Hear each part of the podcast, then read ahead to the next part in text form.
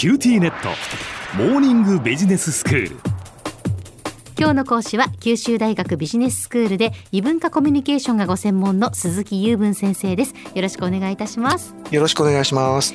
先生今日は2回目になりますシリーズ。ワンポイントビジネス英会話です、はいそうですね、はい。今日はですね、えー、前回の初めて会う人との挨拶を受けて、はい、その次に語ることをやってみたいと思ってるんですね。はい、で、まあ、いわば挨拶が終わって本題に入る前の、まあ、アイスブレーキングの一言ということです。はい、アイスブレーキングってななんかちょっとまあ雑談っていうかたわいもないちょっと会話をしてから本題に入るみたいなそういうことですか？そうですね、うんうん、バンコク共通です。アイスブレイクっていうのはその氷を溶かすっていう意味なんですけどお互いの緊張をまあほぐすというイメージですね。はい、はい、はい。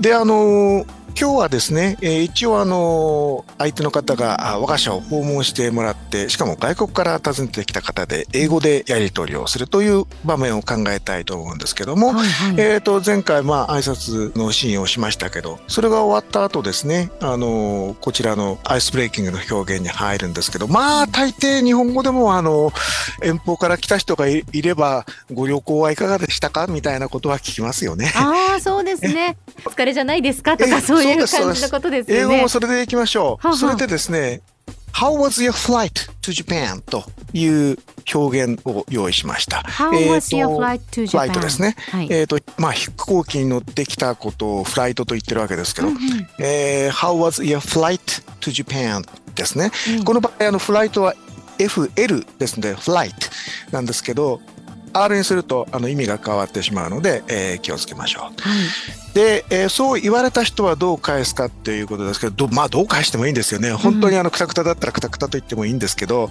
まあここではあの日本語的にはですねえー、まああの良かったんですけどちょっと時差ボケがというような あの当たり障りのない言い方だと思うんですけどそれ紹介します。おおむね快適でしたが It was basically comfortable、but というふうに続いてその後にバットの後が来るんですけど。なるほど。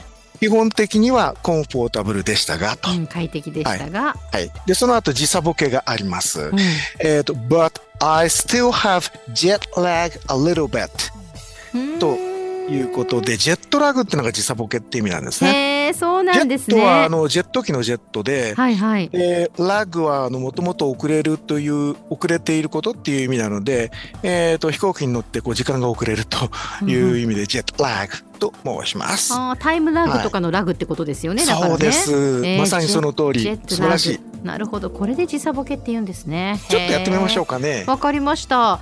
どっちの役をしましょうか、ね、じゃあ、えー、の小浜さん最初に飛行機の旅はいかがでしたかの方から始めてみてくださいわかりましたじゃあ私が聞きますね、How was your flight to Japan?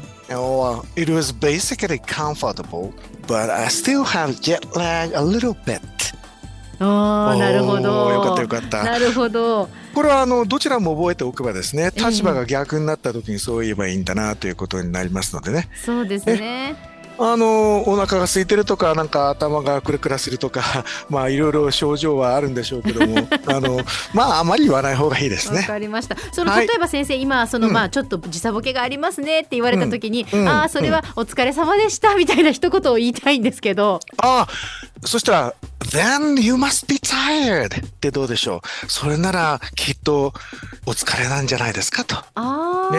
Then you must be tired. Then you must be tired. って言うんですね。どうでしょうかね。なるほどなるほど。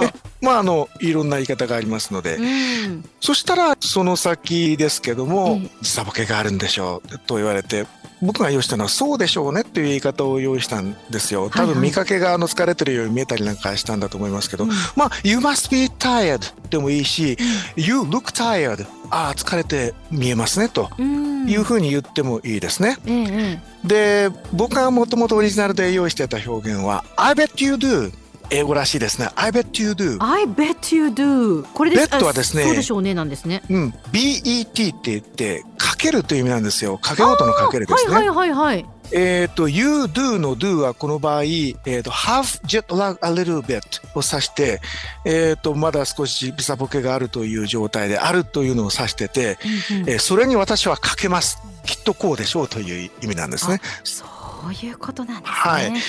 で、まあ、それならちょっと今日は早めに切り上げましょうねということで、Let's finish our business talk as soon as possible と加えてみました。ああ、as soon as possible. そうそうそうそう。ええ I bet you do. Let's finish your business talk as soon as possible. という表現を用意したんですけど、えっ、と、それに対して、えっ、と、じゃあ、お返事として、ご配慮ありがとうございますと。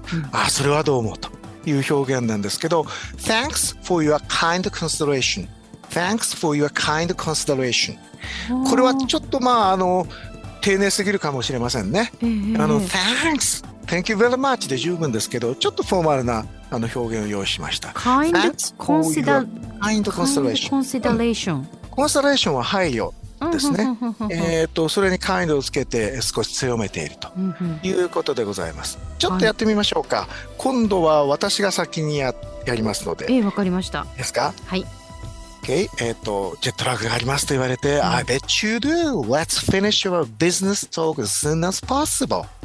Thanks for your kind consideration あ OK と、こうなるわけですね。なるほど。まあ、そろそろじゃあ本題に入りましょうということで、ええええええ。えー本題に切り替える時の表現ですけども、え本題に参りましょうみたいな本題ってなんて言ったらいいんでしょうね。あのじゃあそのさっきビジネストークと言ったので、うん。じゃあビジネスの話に移りましょうかっていうことなんですね。はいはい。で移るっていう表現は move on to 何々っていうんですよ。ええええ今日はもうちょっと英語らしい表現を紹介します。get down to get down to 何々に取り掛かりましょうかっていう表現なんですよ。ほう get と down でどうして取り掛かるようになるのかわかんないと思うんですけども、うんそこがまあ熟語ですね。英語の感覚。はいはい。じゃあちょっとやってみましょう。えっ、と、OK, shall we get down to business?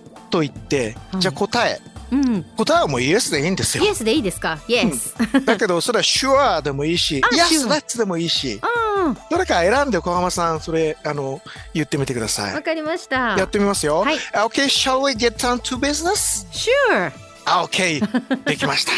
ありがとうございます。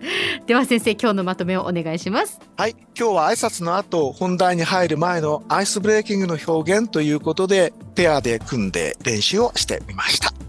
今日の講師は九州大学ビジネススクールで異文化コミュニケーションがご専門の鈴木雄文先生でした。どうもありがとうございました。ありがとうございました。